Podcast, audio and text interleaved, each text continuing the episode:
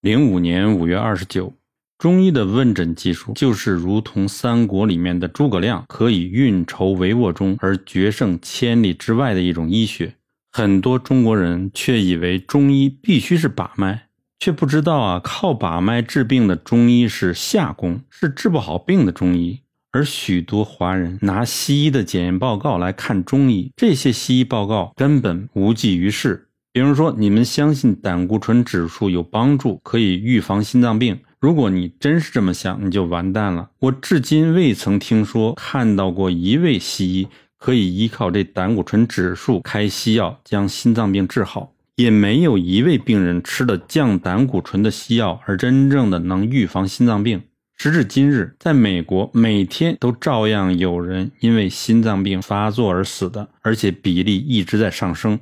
同时吃的降胆固醇的西药就会不断的丧失记忆，老年痴呆症就是吃这类西药的后遗症。患者看医生时，只要能够将你的身体的症状和感觉告诉医生，那么一个好的中医可以不用看到你而把你的病治好，绝对可以做到问诊治病。举个例子，我今天利用假日去探望我的重病患者，是一位长辈的好友。年近六十八，被西医诊断为多发性骨髓瘤。西医宣布他只能活五年。当西医如此跟你说的时候，就是告诉你，如果给他们治疗，你只能活五年。许多无知的病人听到这种话，居然还去给西医治，因此就很听话，让他们宰割。于是五年就死掉了。我的这位病人，他听得懂西医在说什么。于是，经由我这位长辈介绍，利用遥控问诊的方式，我跟他连话都没有交谈过，他只是按照我的问诊单填写身体上的症状给我知道。从他的回答问诊单上，我心知肚明是体内寒湿太重导致阴积体内。我根本不管西医说什么，当中医的绝对不可以受到西医的错误医学影响。于是，在三月七号，我开处方寄给他。到今天为止，他一共吃了三十副汤药，还有些丸剂。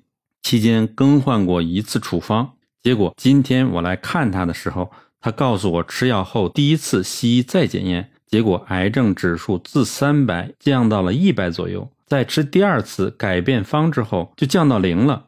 西医百思不得其解，这是光靠中医问诊就能治好的案例。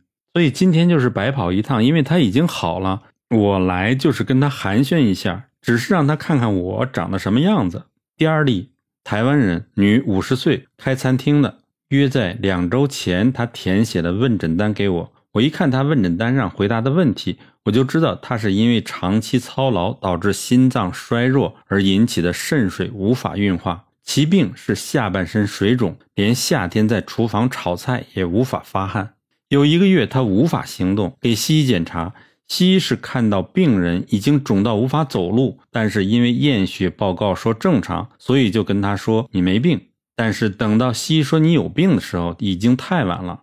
此人服用我的药只有十二天，自吃药后第二天，光是一个早晨就小便八次，原来全身寒气很重，结果第二天。就全身热气盎然，大汗出了很多，体力恢复，可以下床活动。今天见到我时，已经少掉了十六磅的体重，手脚温热，唯一的就是睡眠差，水肿全退。那么还有一例呢，说明呢，医生和患者是靠缘分。一位太太同样住在加州，生产过后造成肾脏功能只剩一半左右。我一看问诊单，我就知道她怎么回事。五行中只有土能克水，所以我们治水肿时使用是强脾的药。同样的，脾主少妇，孕妇的脾脏在主导整个生育过程中，思伤脾，一旦脾土伤，第一个受影响的就是肾脏了。此病因过思而起，所以我常说，妇女怀孕后要保持心情开朗才好。我同样在两周前开了个处方给她，而她却没有吃药。结果今天我来看他，因为我没有跟他说话，所以他没有吃药，因而延误治疗的时机，所以造成了我坐在病人面前却无法帮助他的结果。所以我说，只能治有缘人，无缘的人连见了面都帮不了什么，我心里很难过。医者父母心，只能叹气了。